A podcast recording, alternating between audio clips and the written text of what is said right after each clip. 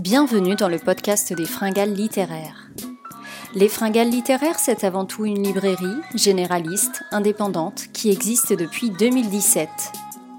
Plus de trois ans après sa création, des mois d'hésitation et beaucoup de réflexion, je vous donne enfin la parole dans ce podcast éponyme. Car je suis partie de ce constat très simple que nous avons toutes et tous un lien, un souvenir avec le livre. Et pour nous parler de ça, j'ai la chance de recevoir aujourd'hui à mon micro Lisa Balavoine. Lisa est professeure documentaliste et elle est écrivaine. Après un premier roman publié aux éditions Lattès il y a de cela quelques années, le roman Éparse, elle s'est essayée avec succès à la littérature jeunesse avec son roman publié l'année dernière, donc en 2020 chez Rajo, Un garçon c'est presque rien.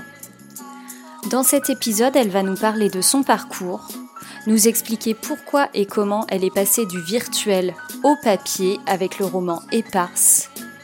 Et on va en apprendre plus sur les coulisses de l'édition. J'ai hâte que vous écoutiez cet épisode avec une écrivaine que j'apprécie tout particulièrement. C'est parti, bonne écoute.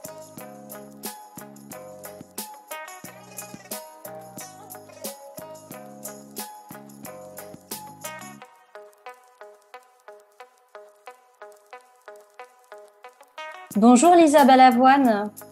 Bonjour Jessica. Merci d'avoir accepté mon invitation pour ce nouvel épisode du podcast des fringales littéraires. Euh, je suis ravie de te recevoir à distance, malheureusement, parce qu'on habite euh, assez loin l'une de l'autre, mais je suis vraiment ravie de, t'accueillir euh, sur le podcast. Est-ce que tu pourrais te présenter, s'il te plaît? Oui, alors donc je suis Lisa Balavoine, je suis dans la vie au quotidien, professeur documentaliste dans un lycée professionnel à Amiens où je mhm. vis. Mhm. Euh, je suis également maman de trois enfants, trois adolescents, dont deux qui sont partis de la maison. ah là là, ça y est, le cap est passé. voilà. dont une qui est en Écosse. Donc là, pour le coup, je ne sais pas quand je vais la revoir. Et oui, malheureusement. voilà. Et puis sinon, bah, donc je suis euh, écrivaine euh, depuis maintenant trois ans puisque mon mmh premier euh, roman Éparse a été publié en 2018, début 2018, euh, mmh aux éditions Lattès, mmh et vient là de sortir au livre de poche. Oui, mon second euh, roman, Un garçon c'est presque rien, qui est un roman pour les adolescents, est sorti en août 2020, l'année dernière. Chez, chez Rajo. Oui, c'était ça, chez Rajo. quel est ton plus lointain souvenir lié au livre? Alors, mon... Alors, j'ai lu assez tôt. En fait, je suis pas allée à l'école maternelle. Euh, D'accord. Ma... Mes parents étaient très 68 arts. Enfin, ma mhm. mère euh, pensait que l'école euh, ne servait pas à grand chose. Donc, du coup, j'allais chez mes grands-parents et c'est ma grand-mère maternelle qui m'a appris à lire. D'accord. Et j'ai lu assez tôt, vers 4 ans et demi, je pense. Mhm. et mon premier livre, du coup, c'est un, vraiment mon premier souvenir, qui est un souvenir très fort, euh, c'est un, livre euh, qui a été publié aux éditions Les Deux Coques d'Or. Euh, D'accord, qui existe très toujours d'ailleurs. maison d'édition qui existe toujours, mais l'édition oui, plus tout à fait pareil, mais bon, qui avait la, particularité d'avoir la, reliure dorée. et c'est un livre d'une autrice américaine qui s'appelle Margaret Wise Brown, et c'est un livre qui mhm. s'appelait Monsieur Chien, le chien qui était son propre maître. D'accord. donc c'est un petit livre illustré. Mhm mais j'adorais cette histoire et c'était vraiment euh, euh, l'histoire d'un d'un chien qui veut vivre tout seul, être complètement indépendant, choisir mhm. sa propre vie, trouver son chez lui, être heureux. Et euh, cette histoire-là a été vraiment point d'entrée dans la lecture. Mhm. Et, euh, et aujourd'hui, ce livre, euh, alors je l'avais perdu, mais régulièrement, je le, quand je le vois dans des brocantes ou sur des vides-greniers, je le rachète. Donc j'en ai hmm. trois ou quatre exemplaires chez moi. Ah oui, d'accord. Et de, de la même de la même édition ou euh, oui, oui, oui, oui, oui, l'édition d'origine euh, qui, qui, datait d'ailleurs de bien avant ma naissance. Hein. Ok. Euh, mais euh, oui, oui, je, je, je, les garde. Euh, voilà, c'est un peu mes reliques de l'enfance. Oui, tes, tes, petits doudous un peu littéraires. c'est ça. C'est un peu ça. Mm.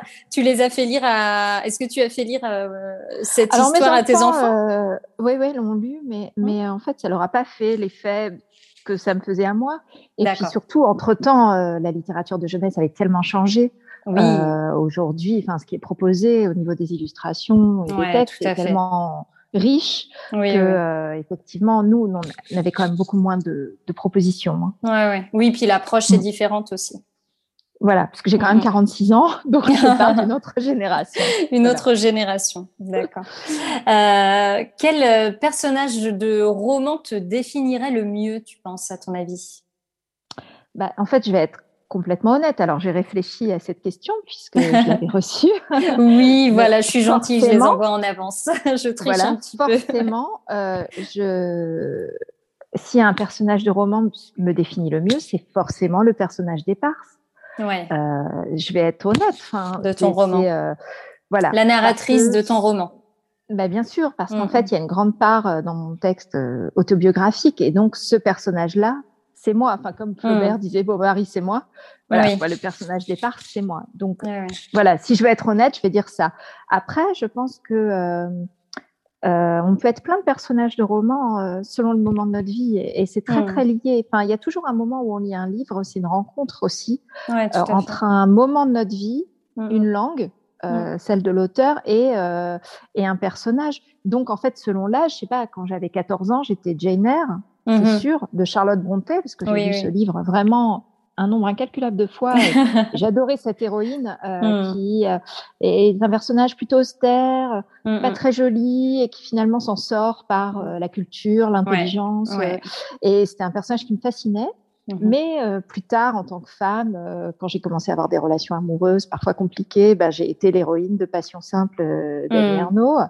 mhm. quand j'ai adoré faire des listes, j'ai été le héros de High Fidelity de Nick Hornby. Enfin voilà. Donc je pense qu'on a comme ça plein de personnages qui nous qui nous suivent, tout au long de notre vie littéraire et notre vie en général d'ailleurs. Exactement. Comment est né en toi ce, souhait ou ce, désir d'écrire? Bah, En fait, je pense qu'il faut, distinguer deux choses, c'est-à-dire qu'il y a l'envie d'écrire, euh, qui, je mhm. pense, c'est pas quelque chose que l'on maîtrise. C'est, euh, il n'y a pas un moment où on se dit tiens, j'ai envie d'écrire. Je crois que ça, ça vient tout seul. Euh, et, et, la plupart du temps, on va entendre, je pense, la plupart des, des gens qui écrivent diront qu'ils ont commencé à écrire assez jeunes, à l'enfance, à l'adolescence.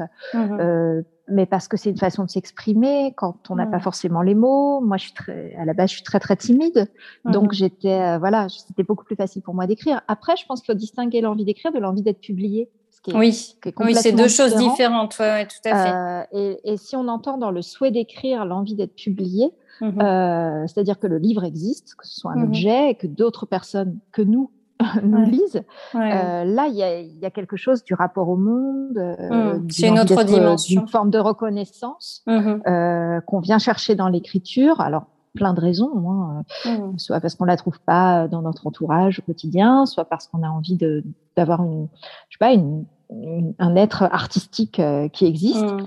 Euh, mais c'est pas tout à fait la même chose, quoi. Je pense que mmh. l'envie d'écrire ne se contrôle pas. Euh, par contre, le, souhait d'être publié, c'est vraiment une démarche différente. Voilà. D'accord. Et par exemple, par exemple pour euh, Éparse, tu l'avais euh, écrit dans, dans, le but d'être publié ou pas? Tu peux nous parler un petit peu d'Éparse parce que je sais qu'il a, il a quand même une histoire un peu particulière celui-ci. Bah, en fait, euh, moi, je, je... alors j'écrivais beaucoup adolescente, etc. Après, j'ai eu des enfants assez jeunes et, et assez rapprochés, donc j'ai arrêté d'écrire pour me consacrer euh, pas mal à mes enfants. Et puis bon, je continue à travailler par ailleurs.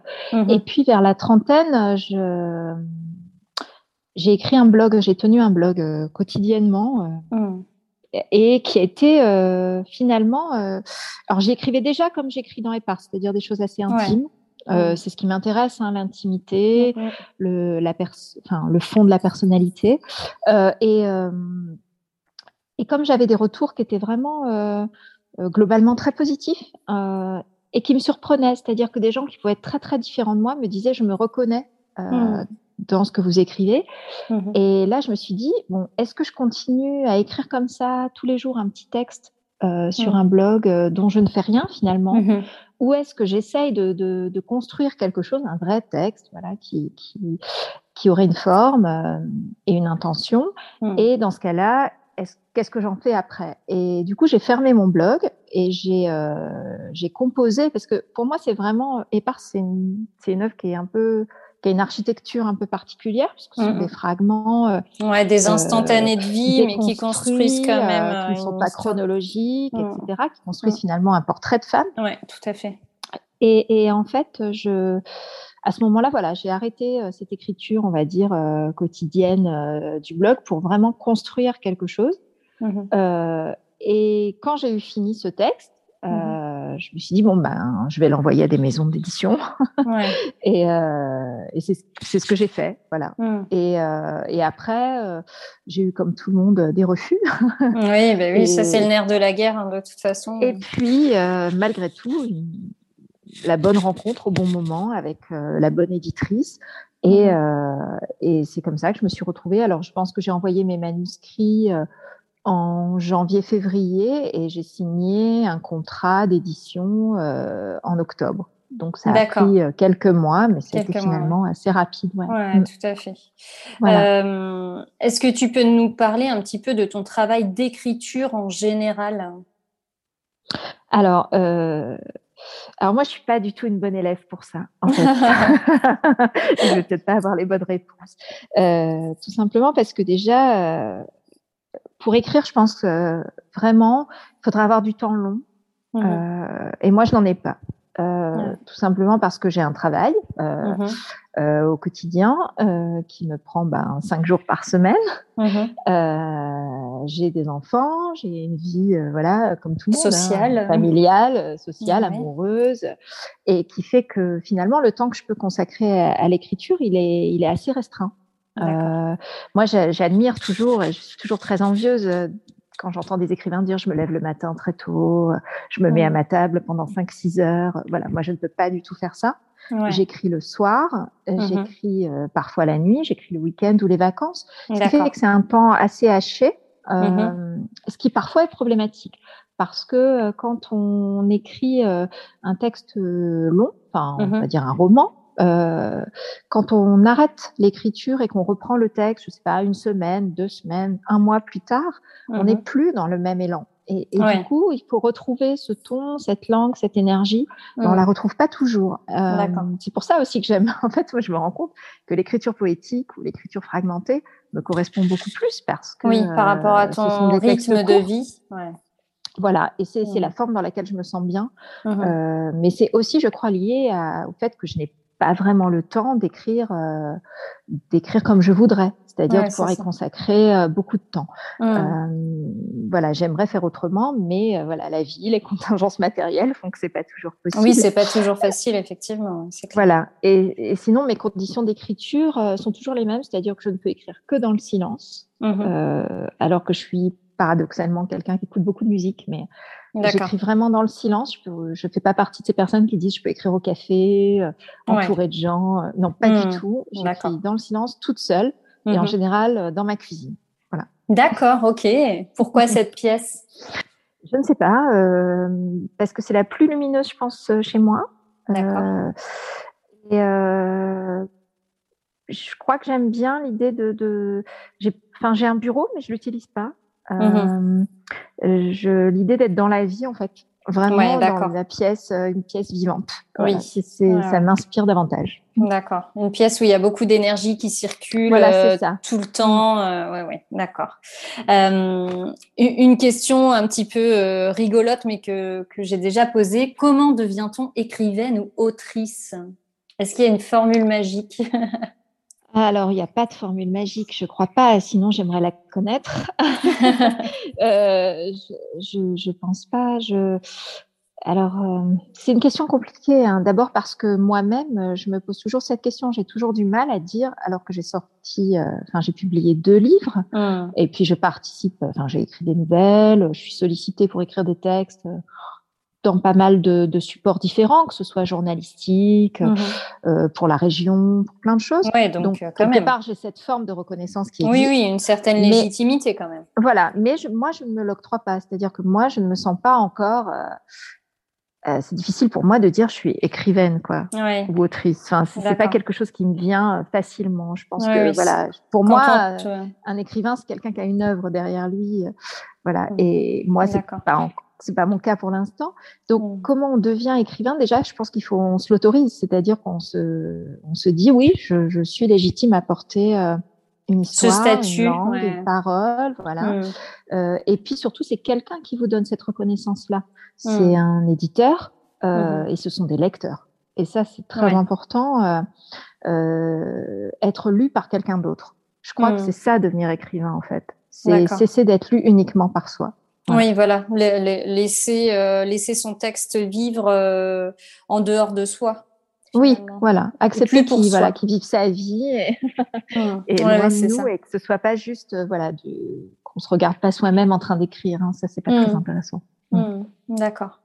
Euh, pourquoi écrire à la fois pour, euh, pour un public adulte et un public euh, en jeunesse Parce que ton premier livre, donc Éparse, était clairement sur un public adulte et là, mm-hmm. Un garçon, c'est presque rien. Donc ton dernier roman, on va plus être mm-hmm. sur un public de, de, de, jeunesse. Même si les adultes peuvent le lire. Même les, oui, mm. les adultes peuvent le lire. Ça, on est, je suis tout à fait d'accord avec toi. Bah, alors là, en fait, c'est pas du tout un choix de ma part. D'abord, je me sentais pas euh, vraiment capable d'écrire pour les ados, en fait. Mmh euh, D'abord parce que je suis moi-même professeur documentaliste dans un lycée et que du coup, la littérature jeunesse, je la connais très bien. Mmh euh, je la côtoie beaucoup et que je trouve que c'est une littérature euh, difficile en fait, euh, assez exigeante mmh. euh, parce que euh, on s'adresse pas à des adolescents en essayant de singer euh, leur langage, mmh. leur leur façon d'être, etc. Il faut être sincère vraiment pour toucher des, des, un public d'ados et et voilà, moi je n'ai plus 15 ans. Donc c'est c'est assez compliqué. Je, je pense que je ne l'aurais pas fait si on n'était pas venu me chercher. D'accord. Euh, clairement, ah, pour ce livre-là, euh, mmh ce livre-là, c'est les, c'est l'équipe de Rajo, hein, euh, donc l'éditrice mmh euh, Muriel Coelan qui est venue, mmh qui m'a contactée euh, parce qu'elle avait aimé Pars, donc de la littérature adulte, et qu'elle cherchait quelqu'un qui puisse écrire un texte en vers libre. donc la forme, en fait, l'a dirigée vers moi. Mmh nous nous sommes rencontrés, nous en avons discuté. Je lui ai proposé un sujet. Moi, je m'intéressais pas mal, peut-être parce que par c'était un portrait de femme, j'avais envie de m'intéresser aux garçons, et puis mmh aussi parce que je travaille dans un lycée professionnel euh, automobile, donc mon public au mmh. quotidien, c'est 95% des garçons. Ouais. Donc c'est un public que je connais.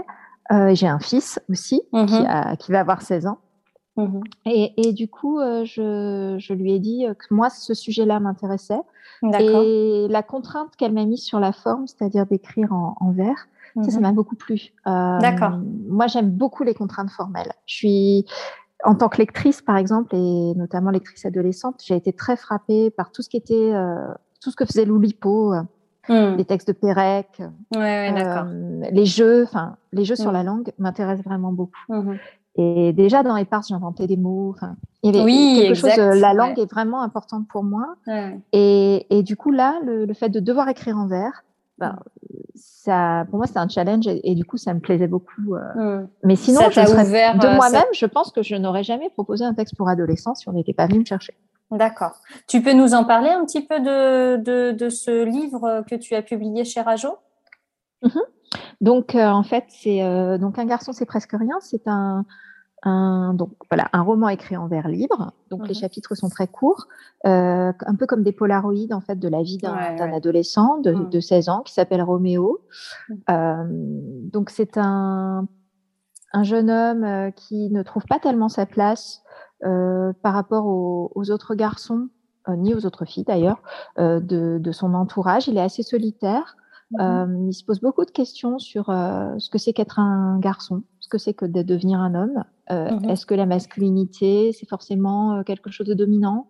Mmh euh, Est-ce qu'il faut mal se comporter avec les filles pour être vraiment un homme? Et puis aussi un garçon qui a une relation compliquée avec ses parents. Mmh. Et puis en rencontrant une, une, jeune fille qui est un peu son contraire, c'est-à-dire lui il est plutôt dans l'ombre, elle, elle est très lumineuse, très solaire, et c'est un petit peu la star du lycée. ils vont nouer une amitié.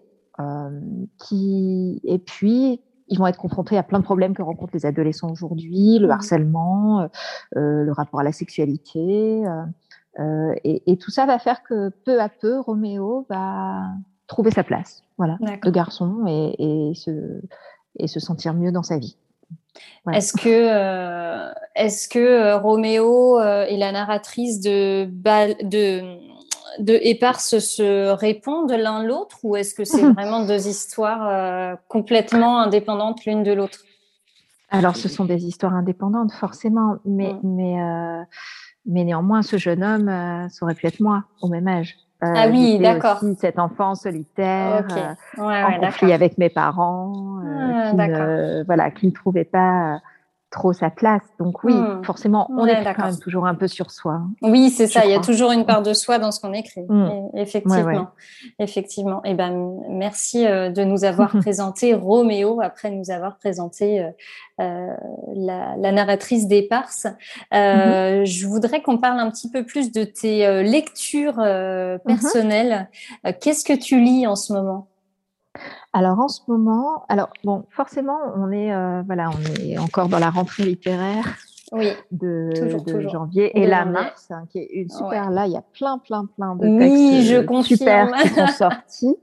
Euh, et puis alors maintenant, pour en plus, alors ça, ça devient un peu compliqué pour moi parce que maintenant que ça fait un petit peu trois ans que j'évolue dans ce milieu littéraire, je m'y suis fait aussi beaucoup d'amis. Hmm. Donc déjà, j'ai envie de lire tout ce que mes amis, que tes amis euh, écrivent. Donc, euh, ça fait déjà quand même, là, il y a pas mal de textes. Euh, euh je pense au texte de Constance euh, Joly, notamment, mm-hmm. Over the Rainbow, qui est un très, très, très beau texte. Ouais. que j'ai beaucoup aimé, voilà. Mm. mais alors, sinon pour moi, là, je, je, je viens de terminer le livre de Joyce Ormand qui s'appelle À la folie, aussi D'accord. Marion. Oui, c'est un texte que je trouve vraiment magnifique sur alors c'est un texte dur puisque c'est sur euh, l'hôpital psychiatrique en France euh, mmh aujourd'hui. Euh, mmh elle a été pendant un an en observation dans un service et, et, elle en a tiré voilà une espèce de, de panorama de qui sont nos fous en fait mmh. aujourd'hui dans une société aussi perturbée que celle que nous traversons actuellement. Et c'est un, un, livre à la fois politique, engagé et en même temps très très très humain. Mmh, j'ai trouvé ce livre vraiment très beau.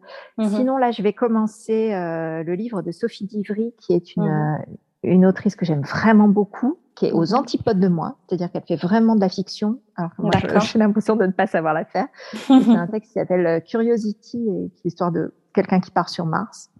Euh, et puis, j'ai très hâte aussi de lire le, le nouveau recueil de, de microfiction de David Thomas, euh, qui sort aujourd'hui, je crois, donc chez Olivier. Oui, voilà, parce que je suis vraiment très très fan, euh, très fan de son écriture. Voilà. Mm, Donc ça, c'est mes lectures actuelles. Oui. Lecture du moment. Et mhm. euh, si tu avais des, des, coups de cœur littéraires en tête ou euh, des livres que tu recommandes mm. à tour de bras, ce seraient lesquels? Alors, ah, c'est un peu, c'est difficile. enfin, je trouve de, parce que moi, en fait, souvent, mes coups de cœur, c'est plus sur l'ensemble d'une œuvre. Mm. que sur un texte en, en, en particulier. Dire que par exemple, je suis euh, quand même très très fascinée par tout ce que peut faire Annie Ernaux, mais je ne vais pas oh sortir un texte en particulier. Euh, ou, euh, par, je sais pas, quelqu'un comme Nathalie Sarraute, qui est une, une auteure que j'ai vraiment vraiment vraiment beaucoup lu. J'ai lu tous mm-hmm. ses textes. Bon, on ne peut pas extraire une œuvre de ça. Par mm. contre, s'il y a des voilà des, des livres qui m'ont vraiment bouleversée, mais c'est aussi toujours lié à des moments de vie. Hein.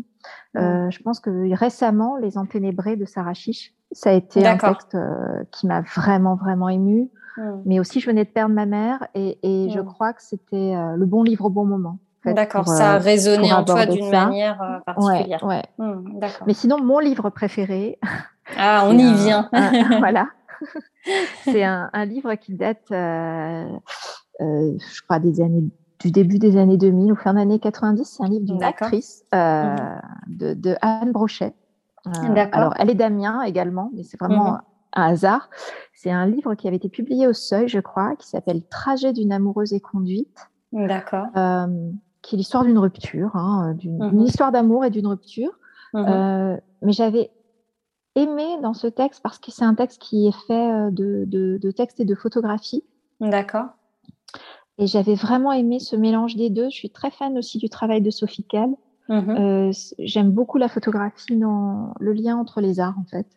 Et, et, ce livre-là euh, me parlait vraiment parce que je trouvais que ça racontait exactement mmh. ce que c'était qu'une rupture, mhm. les émotions qu'on ressent à ce moment-là. Et, et, la photographie m'avait beaucoup touchée. Donc ça, c'est mon livre préféré. je sais que les gens qui le connaissent adorent ce livre aussi. Il est mhm. assez peu connu, voilà. Donc oui, effectivement, là, tu me, tu me, fais découvrir quelque chose. bah, il est en plus, je pense, difficile à trouver aujourd'hui. Oui, peut-être. Euh, c'est possible. Mais euh, il est jamais sorti en poche, par exemple. Donc, ah oui, tiens, un livre qui reste, voilà, qui reste comme hmm. ça, un espèce d'objet. Euh, un, un ovni littéraire. Oui, voilà, hmm. que j'avais beaucoup aimé. Hmm. D'accord. quelle lectrice étais-tu à, à 14-15 ans, par exemple, quand tu étais ado? J'étais une lectrice. Euh, alors, il faut se replacer. Euh, moi, j'étais ado dans les années 80. Mmh Donc, euh, la littérature de jeunesse, comme peuvent aujourd'hui la lire nos adolescents, en fait, n'existait pas du tout. Mmh. donc, je ne lisais des classiques, en fait. D'accord. je lisais beaucoup de classiques. et alors, mes livres vraiment fétiches, alors c'était, j'en ai déjà parlé, mais c'était vraiment Jane Eyre de, de mmh. Charlotte Brontë. Euh, j'aimais beaucoup aussi euh, à cette époque-là euh, Émile Zola et notamment Nana. D'accord. quand même particulier quand on a 14 ans puisque c'est l'histoire d'une prostituée, mais j'adorais vraiment vraiment ce livre. Mhm. Et je lisais beaucoup de poésie, notamment Éluard. J'étais fan de la poésie de Paul Éluard. Je, je crois que j'ai tout lu, je les connaissais par cœur. Enfin, je les apprenais, j'ai recopié dans des cahiers. Et, et puis Apollinaire aussi beaucoup. D'accord, ok. Voilà. Ok. Euh, est-ce que tu es plutôt littérature française ou littérature américaine, Lisa? Dis-moi. Oh bah, pour, enfin, franchement, honnêtement. Je pense que j'ai euh, déjà la réponse. littérature française. mais, euh, mais alors, c'est compliqué. C'est-à-dire que déjà, bon, il y a tellement de livres. oui, c'est énorme. On va quand même vers ce qui, voilà, vers ce qui nous émeut euh, le hmm. plus. C'est-à-dire que moi, très très clairement, hein, ce qui m'émeut et ce qui me touche et ce qui me parle, globalement, à 80%, on va dire, c'est euh, la littérature de l'intime. Hmm. Donc, euh, c'est une littérature qui est beaucoup plus développée en France, hmm. tout comme le cinéma d'ailleurs. Le cinéma intimiste, etc., c'est beaucoup plus un, peu introspectif, voilà, qu'un cinéma américain. donc, de moi-même, en fait, je, je, vais vraiment vers ces, euh, ces textes-là, qui sont souvent des textes de femmes. D'accord. Euh, même si là, par exemple, récemment, les deux textes de Déborah Lévy, mmh. euh, oui, exact. dans des tout petits formats, oui, correspondent complètement à, ce que j'aime, mais c'est pas une autrice française. Donc française, tout à fait. Mmh. Donc, et puis alors moi, j'ai une formation de, j'ai fait une, une, fac de lettres. Mmh. j'ai été professeur de français avant. Mmh. Euh, et du coup, j'ai vraiment cette formation classique euh, mmh. de la littérature française. J'étais spécialiste en 18e siècle. Donc, c'était euh, mes textes, euh, voilà, c'était mes textes fétiches, c'était quand même la littérature française. Néanmoins, mmh. en littérature euh, américaine, j'ai quand même des auteurs que j'adore, notamment John Didion. Donc, j'aime vraiment tous tout, ces textes. Et puis après, des auteurs... alors, étrangement, en France, je lis beaucoup de femmes, mais dans la littérature américaine, je lis beaucoup plus d'hommes. et, et, du coup, euh, j'aime beaucoup les textes, des textes assez anciens, par exemple Faulkner. Euh, oui, d'accord. C'est vraiment un auteur que j'admire énormément parce que lui aussi, il parlait de l'intime, hein. Hmm. les personnages, l'intériorité, etc. C'était très très important. Euh, ou John Fante, D'accord. Richard Botigan. Là, c'est mhm. plus pour l'aspect en fait euh, poétique, mais j'aime mhm. aussi des textes comme Gatsby le magnifique. Oui, d'accord. Vraiment, c'est un texte que j'adore. Ou L'attrape-cœur de mhm. Salinger. oui, incontournable. voilà. Donc, euh, mais c'est plus en fait des. Ou alors, ça va être l'été. Je vais lire un peu les... des récits de grands espaces. Euh, quand je suis en vacances. Tu as besoin de t'évader. Euh. Voilà, c'est ça. Ou alors, hmm. alors là, c'est plus de la littérature américaine, mais par exemple, si je lis des polars, ça va plutôt être des polars nordiques. Ouais, d'accord. Euh, voilà, parce que j'aime aussi être dépaysée dans ce genre de récit. Hmm, par contre, si je lis une littérature qui est proche de moi, ben, je vais aller la chercher dans ma langue, en fait. Ouais, hmm. d'accord. Ouais, ouais. ouais c'est hyper intéressant ton approche euh, du, du, choix en fonction de, de l'histoire finalement. Parce que c'est un peu ça, de ce que tu vas trouver, la sensation, le, sentiment que tu vas retrouver en, lisant euh, tel ou tel euh, roman. Oui, voilà. mais, mais, je pense que enfin, le lien avec le cinéma, il n'est pas, il est pas anodin. Je crois que moi, j'aime vraiment les films, euh, je sais pas, les films de Christophe Honoré, par exemple, mm-hmm. qui se passent très souvent finalement dans deux pièces d'une maison. c'est quelque chose que je vais retrouver dans la littérature française qui me plaît, même si j'ai pu adorer lire l'anomalie oui, de Le, dernier Goncourt. Qui est, alors là, pour le coup, nous transporte dans des trucs qui n'ont rien à voir avec, enfin, avec, euh, enfin, ça a à voir avec nous, mais mmh. ça se passe ailleurs, euh, d'ailleurs aux États-Unis, mmh. euh, avec une mmh. histoire un peu rocambolesque. Mais c'est pas du tout ce que je lis d'habitude, en fait. Parfois, j'ai des surprises. Dans... Il y a des livres qui me transportent alors que c'est pas ce que j'aime. Par contre, j'avoue, je ne lis pas du tout de science-fiction. Ça ne m'intéresse pas. Je ne lis pas de récits d'aventure. Je ne lis pas de récits historiques. Pas du tout.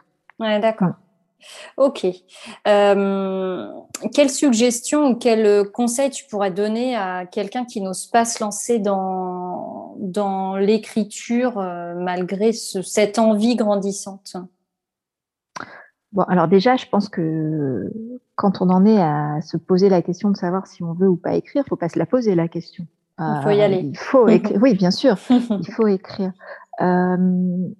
après, c'est qu'est-ce qu'on veut faire de ce qu'on écrit? Euh, c'est plus ça la question que, qu'il faut se poser. Euh, je crois que si on a envie d'être publié, le meilleur conseil déjà, c'est de lire, lire beaucoup, être curieux euh, de la production euh, des textes, connaître les maisons d'édition. Euh, on a tous nos maisons d'édition un peu préférées. Fétiches, ouais, tout à voilà. fait. Mmh. avoir, savoir un peu, connaître un peu, enfin, le, qu'est-ce qui s'écrit autour de nous, parce qu'on ne fera jamais quelque chose qui n'existe pas. C'est-à-dire que ça. toutes les histoires ont déjà été racontées. toutes les histoires existent. par contre, ce qui va changer, c'est un regard, une langue, euh, euh, la façon dont on va aborder ce sujet. Euh, mmh. Et pour ça, je crois qu'il faut aussi avoir lu les autres mmh. pour pouvoir écrire soi-même. et puis après, je crois qu'il faut être enfin, assez courageux mmh. et, ne pas se laisser abattre par les refus qu'on peut recevoir au début. Hein, je, ça fait partie du jeu. Je crois que être, je pense vraiment que si on a euh, une originalité, un talent. Euh, le texte, il existera. Il trouvera, il trouvera, sa voix. il trouvera quelqu'un qui aura envie de le porter. Mmh. Euh, voilà. La question, c'est parfois d'accepter. Par contre, on n'a pas de talent. ça marche pas. Et c'est jamais réglé. Hein. C'est-à-dire que voilà, même quand on a publié, moi, j'ai voilà, j'ai publié deux livres. Rien ne mmh. me dit que mon troisième trouvera ah. voix ou que j'en sais rien en fait. Quelque chose sonne dans mes oreilles. Bah, tu, es en, jamais... tu, es, en, écriture en ce moment peut-être? Ah oui, oui, bien sûr, bah, tout le ah. temps. Ça, c'est une excellente nouvelle. tout le temps, mais, mais, mais, euh, mais et, et, pour autant, on n'est jamais rassuré. C'est-à-dire que c'est pas mm. parce qu'on a publié déjà plusieurs fois qu'on est sûr de soi, euh, qu'on trouve le, la bonne voie, qu'on se pose pas de questions. Euh, je crois que, mais ça c'est le c'est le cheminement de l'artiste, c'est pas forcément l'écrivain. Enfin, oui, oui, c'est sûr. C'est toujours une remise en question. Euh, Il n'y a jamais rien de gagné. Toujours des doutes. En fait, mm. c'est mieux d'avoir des doutes euh, que des certitudes. Hein. Je pense que quelqu'un qui serait très très sûr de soi serait pas très intéressant. Euh, et puis c'est aussi voilà ces fragilités là euh, qui font que qu'on est plus sensible et qu'on va peut-être davantage toucher les gens qui mm. vont nous lire. Un public, oui, ouais, tout mm, à fait. Voilà. Euh, on traverse une période là depuis bientôt un an. Euh, enfin, même ça y est, là, on, y mm. est à quelques jours près. un peu étrange. Qu'est-ce qui te manque le plus en tant que, en tant que romancière, en tant qu'écrivaine en cette période de pandémie? Ah, Ce qui me manque, c'est la liberté. Enfin, vraiment, c'est la liberté, c'est-à-dire que, et je pense que ça me, cette sensation euh, d'emprisonnement, même si, voilà, on peut sortir, malgré les couvre-feux, mmh. on a retrouvé des formes de liberté, mais euh, je, moi, ça me coupe les pattes, c'est-à-dire que mmh. pour mon imagination ou, simplement ma pensée, elle est mmh. contrainte en fait par euh, c'est toutes ces injonctions contradictoires qu'on reçoit, euh, tous ces chiffres, euh, ces informations euh, qui tournent qui donnent le tournis d'ailleurs, hein. qui nous, ouais, qui nous bloquent complètement la pensée, l'imaginaire. Euh, oui, ça c'est compliqué. Évidemment, après la vie culturelle me manque. Mais alors là, énormément. C'est-à-dire ne plus aller au cinéma, ne plus aller voir un concert, très important pour moi. Oui, oui, oui, théâtre, très musique, ne plus aller voir ne serait-ce qu'une exposition de photographie. Enfin, je, ça, c'est vraiment un manque qui est incompréhensible, euh, je pense, mm. pour la plupart d'entre nous. C'est-à-dire qu'on comprend pas oui. aller faire nos courses dans un supermarché. mais ne pas aller au cinéma. c'est ça, oui, tout à fait. Mais oui, ça, c'est ce qui, ce qui me manque vraiment. Et vous êtes euh, beaucoup euh, d'auteurs à, avoir euh, fait part de, de, ce mal-être un peu, en tout cas au premier confinement. voilà, on s'est tous dit, ah bah, c'est génial, ils vont avoir le temps d'écrire, mais en fait, ça, ça a bloqué vos créativités à fond. Et, euh, et, nous, on l'a ressenti en tant que libraire, euh, on a ressenti ça derrière en se disant, euh, bah mince, enfin, voilà, pour nous, c'était aussi perturbant de, de savoir que, bah, que vous étiez bloqué à cause de, à cause de ce qu'on vit, en fait.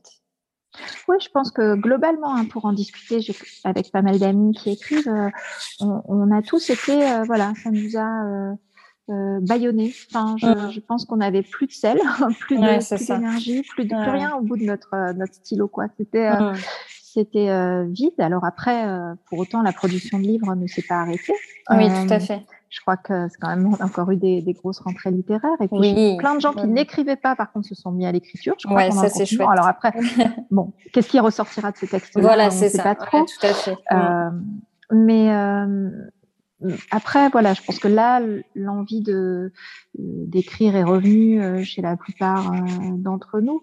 Maintenant, ce qui est compliqué, c'est de ne pas accompagner nos livres. Euh, C'est euh, d'être voilà dans une période où je pense que pour les libraires, c'est tout aussi compliqué que pour nous, c'est-à-dire ne plus pouvoir faire de rencontres, ah ouais, ne plus pouvoir faire rendre nos textes vivants et rencontrer les lecteurs. Ouais, tout à euh, fait. ça, c'est vrai que c'est, c'est, pour nous, c'est, c'est, douloureux. Et encore, on est très content. Je pense que les librairies étaient reconnues commerce essentiel. Oui, ça y est, enfin, enfin, enfin, la euh, nourriture euh, de l'esprit depuis le ben, temps qu'on attendait. C'est quand même, c'est quand même, pour le coup, pour moi, bien plus essentiel pour moi une librairie que que je sais pas un magasin de moquettes quoi. ouais, c'est ça. Ouais, non, mais bien sûr. Ouais, non, mais, on est d'accord.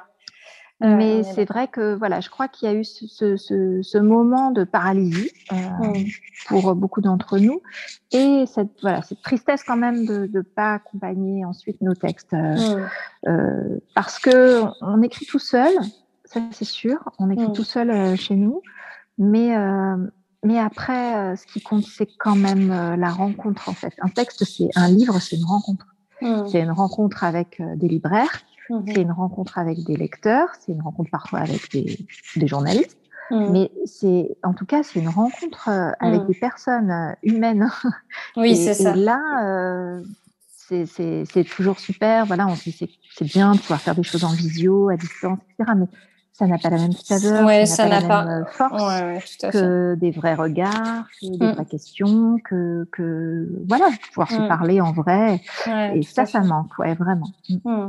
Mais ça nous manque aussi à nous en tant que libraire. Hein. C'est hyper, hyper frustrant de de se limiter en fait en se disant bah non ça c'est je, je, peux pas recevoir tel ou tel auteur même si euh, j'en meurs d'envie mais mais malheureusement euh, là en ce moment c'est c'est compliqué.